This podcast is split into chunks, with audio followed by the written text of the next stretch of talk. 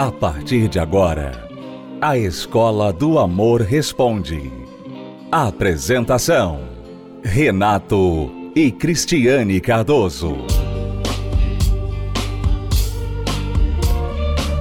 Olá, alunos, bem-vindos à Escola do Amor Responde, confrontando os mitos e a desinformação nos relacionamentos, onde casais e solteiros aprendem o amor inteligente.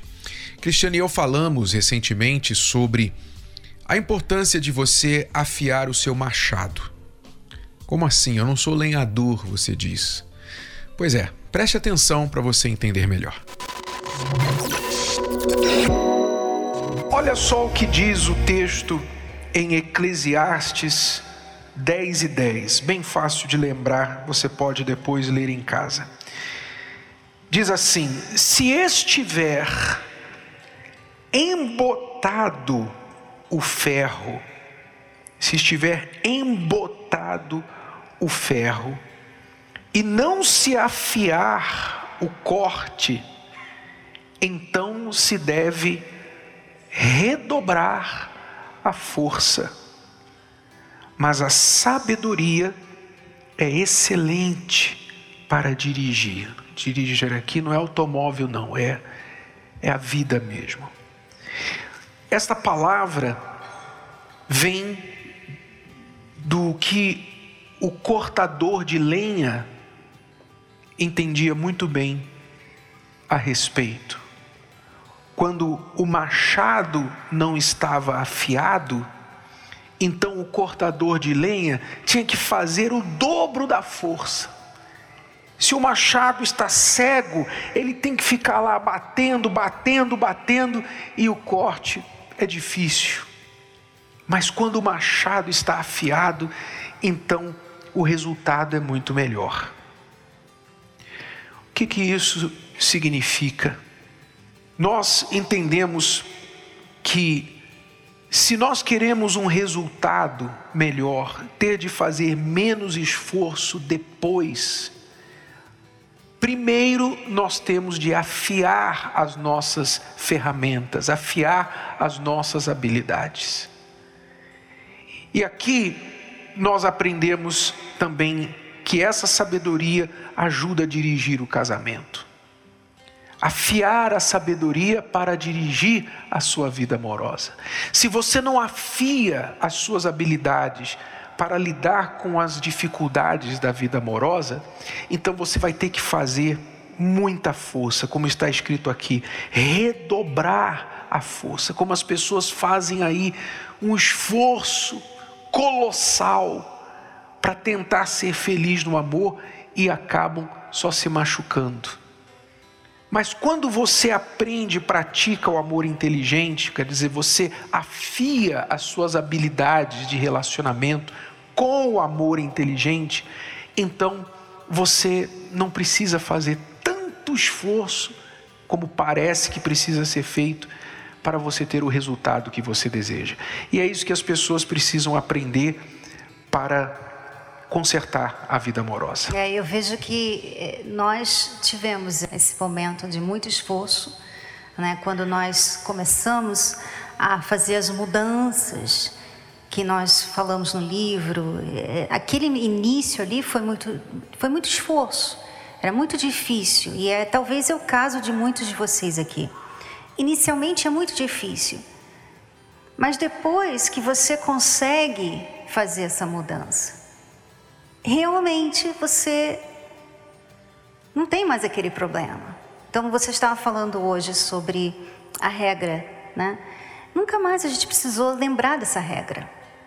Nunca mais a gente precisou usar algumas coisas que a gente teve que fazer como regra, porque era um problema. Hoje a gente nem precisa mais lidar com aquela regra. Existe a regra ainda, mas a gente já não tem mais aquela questão para a gente ter que correr para a regra. Uhum. Então, quer dizer, com o tempo, quando você investe na sua vida amorosa, inicialmente é difícil porque você vai ouvir, você ouve coisas que vão contra quem você é.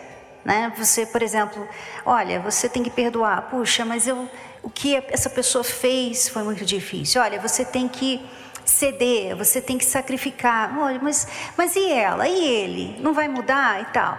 Então, inicialmente é assim, é difícil, porque vai contra quem você é. E isso é bom. Porque nós não estamos, né? Quando nós tínhamos os nossos problemas, a gente pensava que o nosso jeito era muito legal. E o nosso jeito estava acabando com o nosso casamento. Quando nós demos um jeito no nosso jeito, então nós salvamos o nosso casamento e, de quebra, ficamos pessoas melhores, nos tornamos pessoas melhores. É, e por exemplo, tudo que nós tivemos de fazer envolveu este afiar do ferro. Como é que se afia ferro? O ferro é afiado na fricção. Você tem que ter a pedra que vai sofrer o atrito e a faca, a lâmina, vai ter que passar ali várias vezes e ficar aquecida e sair faísca para que a lâmina seja afiada. Quer dizer, é na fricção, é no golpe, um, um ferro contra o outro. Ou seja, esforço. Você aplica o esforço para afiar a ferramenta, mas depois a ferramenta te ajuda a facilitar a tua vida, o teu trabalho. Então, por exemplo, eu tive de afiar a minha habilidade de lidar com a minha raiva. Raiva é uma coisa que todo mundo tem. A raiva é até divina. Deus sente raiva. Deus sente ira. E a palavra ensina: irai-vos, mas não pequeis. Então a raiva é uma coisa boa, como a dor no corpo mostra que tem alguma coisa errada que precisa da sua atenção. Quando você sente raiva, por qualquer razão, seja no relacionamento ou em outra área, a raiva é um sinal que você precisa fazer alguma coisa a respeito do que está te chateando. Mas eu não sabia usar a raiva. A raiva me usava e eu não sabia usar a raiva. Então, eu era como um ferro embotado, uma faca cega que não cortava nada. Né? Então o que, que eu fiz? O que, que eu tive de fazer? Eu passei por esse período, quando eu decidi que eu não ia mais ficar dando gelo na Cristiane, eu tive de golpear o meu orgulho, golpear os meus sentimentos e dizer: não, eu não vou mais fazer isso. Impus a regra sobre o nosso casamento de não dormirmos mais chateados. Isso foi difícil inicialmente, mas hoje a gente está afiadinho e a gente corta os problemas de raiva quando acontecem, que são raros, a gente corta como uma faca afiada corta manteiga. Porque a gente primeiro afiou isso. A gente investiu nisso e continua investindo. Então, casamento é uma coisa viva, vida amorosa é uma coisa viva, que você, como você vai envelhecendo, como novas circunstâncias vão acontecendo na sua vida, você envelhece, você não é a mesma pessoa hoje que você era 10 anos atrás, 20 anos atrás. As pessoas mudam, não é? Vocês têm filhos, Filhos mudam o relacionamento. Vocês ganham mais dinheiro ou reduz a renda, e isso afeta o relacionamento de vocês. Familiares, às vezes, situações com a família, com os parentes, afeta a relação de vocês. Quer dizer, há muitas peças, muitas variantes que impactam o relacionamento. E se vocês não aprenderem a afiar as ferramentas, estarem afiados para lidar com isso, vocês vão padecer. Vocês vão padecer. Então o casamento precisa de atenção. Essa é uma das razões porque nós vamos dedicar o mês de maio agora aos casais. Todos os casais aqui que quiserem tirar um mês, quatro quintas-feiras, de 52, você vai tirar quatro quintas-feiras para você prestar atenção no teu casamento, para você olhar para o teu casamento e afiar o ferro, a ferramenta. Gostou? Foi só um trecho. Assista a palestra completa na plataforma Univervídeo ou participe presencialmente toda quinta-feira no Templo de Salomão e transforme a sua vida amorosa.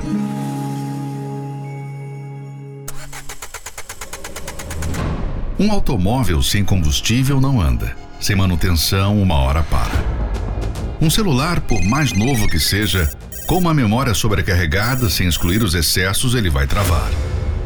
Uma planta que não é regada, cuidada, ela começa a perder a vida, a força e uma hora ela morre. E o que dizer do casamento? Assim como os exemplos citados, o casamento precisa de combustível, de manutenção, de um cuidado especial. O grande erro da maioria dos casais é que eles deixam a vida amorosa de lado. De lado. É tanta correria, tanta preocupação no dia a dia e a pessoa amada é esquecida. Por que pensar que o casamento irá viver sem manutenção? Pensando em todos os casais, a Terapia do Amor reservou todo o mês de maio para ajudar o seu casamento. Serão quatro quintas-feiras exclusivamente dedicadas a ensinamentos, dicas e total atenção para sua vida amorosa. Dias 5, 12, 19 e fechando com chave de ouro no dia 26 de maio, no grande dia da celebração dos casamentos e renovação dos votos no Templo de Salomão. Entrada, estacionamento e creches gratuitos. Avenida Celso Garcia 605, Brás, no Templo de Salomão. Mais informações acesse terapia do amor.tv. Terapia do amor.tv. É, começa nesta quinta-feira o mês dos casais, o maio dos casais. Serão quatro quintas-feiras que nós, Cristiane e eu, estaremos ensinando os casais a fazer a manutenção do casamento. Casamento é uma coisa viva. Se coisas inanimadas precisam de manutenção, como carro, como a sua casa, a sua roupa, o seu celular, o seu computador, tudo que você usa para estar em bom estado de utilização precisa de manutenção, imagine uma coisa viva, como duas pessoas vivendo juntas, querendo construir uma vida juntas. Pessoas que estão amadurecendo, envelhecendo, passando o tempo juntas e que estão reagindo a tudo que lhes acontece ao seu redor. Se vocês não prestarem atenção e cuidar do casamento, o casamento vai chegar um momento que não vai existir mais. Quando vocês precisarem, quando vocês procurarem, não vão achar. É assim que, infelizmente, muitos casais chegam em um determinado dia, olham um para o outro e já se veem como estranhos dentro da própria casa. Já não se veem juntos, quando um procura o outro já não tem mais intimidade, quando um tenta falar com o outro já não há mais entendimento, não há conversa, um não ouve, um não sabe falar, o outro não sabe ouvir. Por quê? Porque eles negligenciaram, eles descuidaram tanto do casamento que ficou como um carro que não troca o óleo nunca. Chega uma hora que o motor vai fundir. E quando o motor fundir, meu caro, a troca do motor vai ser cara. Mas pelo menos no carro dá para trocar o motor. Às vezes no casamento não dá para trocar. Você pode trocar até de pessoa, mas você não aprendeu nada e vai repetir os erros no próximo relacionamento. Então, para evitar essa dor de cabeça, tire um mês do ano, que na verdade não é um mês. Vamos, vamos ser sinceros aqui, vamos ser mais precisos. Serão quatro quintas-feiras. Não serão quatro dias, serão quatro quintas-feiras, duas horas por quinta-feira, oito horas total no mês. Não chega nem a metade de um dia. Vocês vão tirar oito horas de um mês, quatro quintas-feiras, para olhar mais de perto para o seu casamento. Nós vamos ajudar vocês a fazerem isso o que olhar, o que fazer para que a manutenção do casamento seja feita e vocês que estão bem continuem assim, vocês que estão mais ou menos melhorem, mudem e vocês que estão pessimamente mal venham resolver o problema do casamento. Começa nesta quinta-feira, 5 de maio, às 8 horas da noite. Cristiane e eu esperamos por você aqui no Templo de Salomão. Se você nos ouve em outros estados, isso vai acontecer em todo o Brasil. Aí perto de você tem uma localidade da Terapia do Amor onde esta palestra também vai acontecer. Fale com seu cônjuge e compareçam aí na sua localidade. Mais informações pelo site universal.org/casais e também terapia do amor.tv para os endereços mais próximos. universal.org/casais e terapia do amor.tv para o endereço da terapia do amor mais próximo a você. Nós vamos agora responder a pergunta desta aluna. Ela é do Rio de Janeiro e diz: Olá, professores. Sou casada há 12 anos, temos dois filhos. Quero me separar. Interessante como a pessoa fala a respeito do problema do casamento, porque a primeira coisa que ela diz aqui é: quero me separar. Veja que ela não contou nem o problema ainda. Ela já está falando: quero me separar. Ou seja, parece que a pessoa já colocou na cabeça que a única solução para o seu casamento é separar. E isso é muito ruim, porque quando você encasqueta com uma ideia, quando você fixa uma ideia na sua cabeça, o que o seu cérebro faz?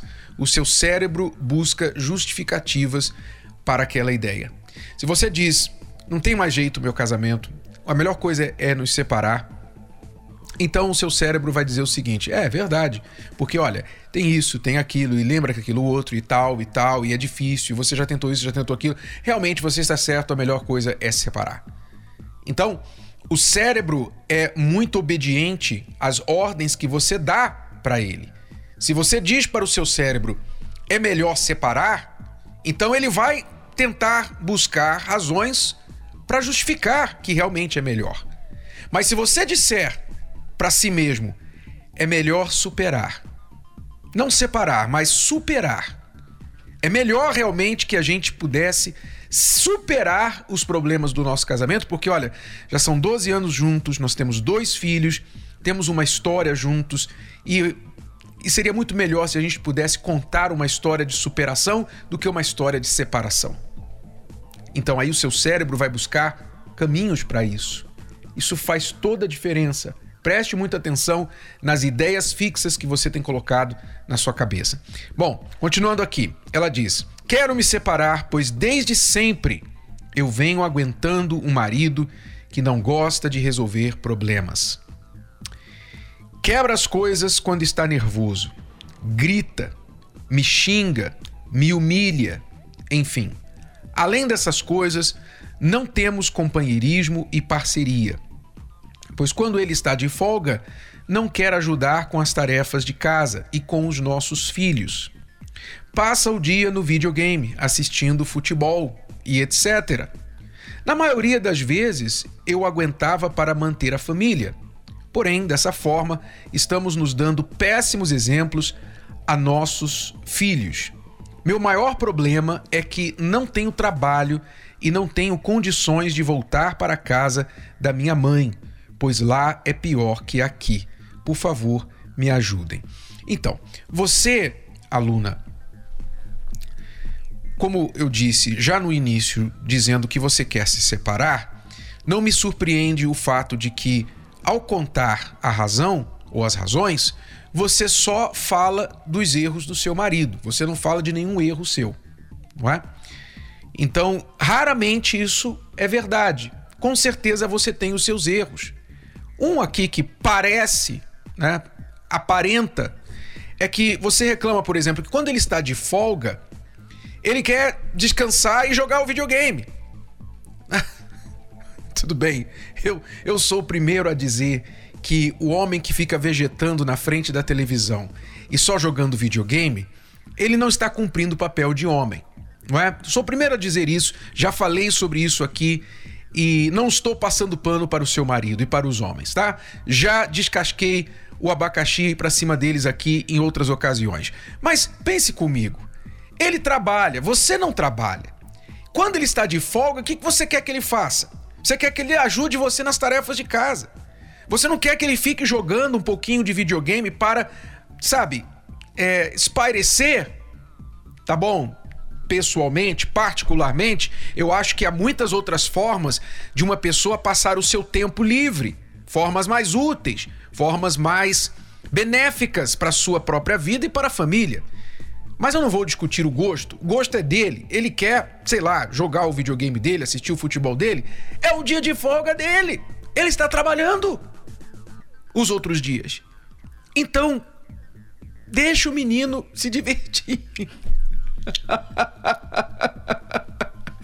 Deixa o menino se divertir um pouquinho. Um pouquinho. Claro, se ele está passando o tempo todo da folga dele só fazendo isso, eu entendo, está errado, mas também pense comigo. Se a alternativa, se ele não está lá no mundinho dele, na caixinha do nada dele, ele tem que ficar lidando com você, sabe? Criticando toda hora, então realmente a alternativa dele é só a televisão e o videogame. Então, ele está errado? Está, mas pense um pouquinho. Quando a pessoa quer que a outra mude, não adianta ficar cobrando. Isso não funciona, você mesma já disse, 12 anos. Você vem falando, você vem cobrando e não resolve nada. Por que, que não resolve nada? Porque ninguém gosta de ser cobrado, nem homem, nem mulher, nem criança. Ninguém gosta de ser cobrado. Sabe? Ninguém nunca cresceu pensando assim: ah, o meu sonho, a minha profissão dos sonhos é ser cobrador. Eu quero ser cobrador. Eu quero cobrar as dívidas das pessoas. Ninguém cresce pensando isso. Ninguém cresce almejando a profissão de cobrador. Uma profissão até necessária, infelizmente, mas não é uma profissão de opção. Não é uma primeira opção, não é? Da maioria das pessoas. Porque ninguém gosta de ser cobrado.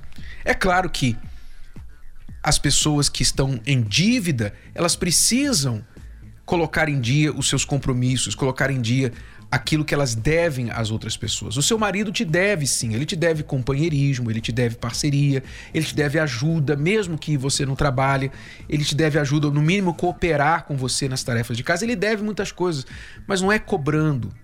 Então, se a gente quer que a outra pessoa mude, primeiro a gente tem que começar com aquilo que nós estamos fazendo que pode estar ou habilitando a outra pessoa ou irritando a outra pessoa a ponto de que ela endurece na sua forma errada de ser. Não estou dizendo que é sua culpa, mas se você quer salvar esse casamento, então o caminho é você olhar o que você está fazendo que está provocando essa irritação do seu marido. Você diz que ele não quer resolver problemas, não é verdade.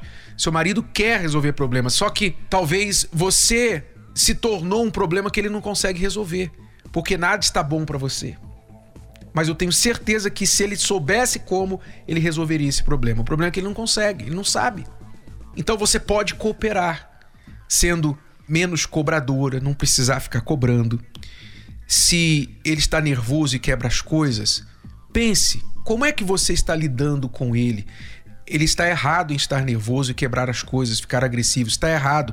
Mas Pense se talvez ele não está reagindo. Um homem que já está com problema, com a cabeça cheia, você talvez não está cooperando, jogando gasolina na fogueira. Então pense nisso. Eu falo, eu sei que muitas mulheres que estão me ouvindo agora vão dizer: "Ah, machista!" É, que comentário machista, a culpa é dele e tá falando que ela que tem que mudar. Não. Se você tirar o filtro do feminismo da sua mente e ouvir o que eu estou falando, você vai entender que, como a própria palavra de Deus diz, a resposta branda desvia o furor. Isso é a palavra de Deus, é sabedoria antiga. Então, se você quer um resultado diferente, você tem que fazer coisas diferentes. Porque o caminho que ela já, que a nossa aluna já pré-definiu para ela, parece muito simples. Eu quero me separar. Se você quer se separar, aluna, procura advogado, procura o cartório e pede o divórcio. Ou talvez, como você disse que não tem para onde ir, primeiro você vai ter que procurar um trabalho, você vai ter que procurar algumas coisas para fazer isso, tá? Então não é tão simples assim. Mas é claro, o caminho é direto. Agora, se você quer superar, então você vai ter que tomar uma outra rota. OK? E analisar como você tem contribuído para o problema. Porque uma vez você eliminando a sua parcela de culpa, aí sim você pode chegar para o seu marido e dizer assim: amor, eu não sei se você percebeu, mas nos últimos meses eu tenho agido de forma diferente porque eu não quero mais esse casamento ruim. Tá ruim para mim, tenho certeza tá ruim para você, tá ruim para os nossos filhos. Eu não quero isso mais para mim, para nós. Eu tenho mudado, tenho me esforçado, não sou perfeita, mas você tem notado como eu tenho feito diferente, procurado fazer diferente. Agora eu gostaria que você também se juntasse a mim nisso. Então, você fazendo a sua parte e tendo moral para então dizer para ele que você espera algo melhor da parte dele, porque você já tem sido melhor, aí sim, você terá uma chance melhor. Talvez nem precisará ter essa conversa quando os seus atos, as suas atitudes mostrarem que você já mudou. Bom, alunos, é tudo por hoje. Voltamos amanhã neste horário, nesta emissora, com mais Escola do Amor Responde para você. Acesse o nosso site escola do amor responde.com para mais informações sobre este programa e as nossas palestras. Até a próxima. Tchau, tchau. Você pode ouvir novamente e baixar esse episódio da Escola do Amor Responde no app Podcasts da Apple Store e também pelo Spotify e Deezer.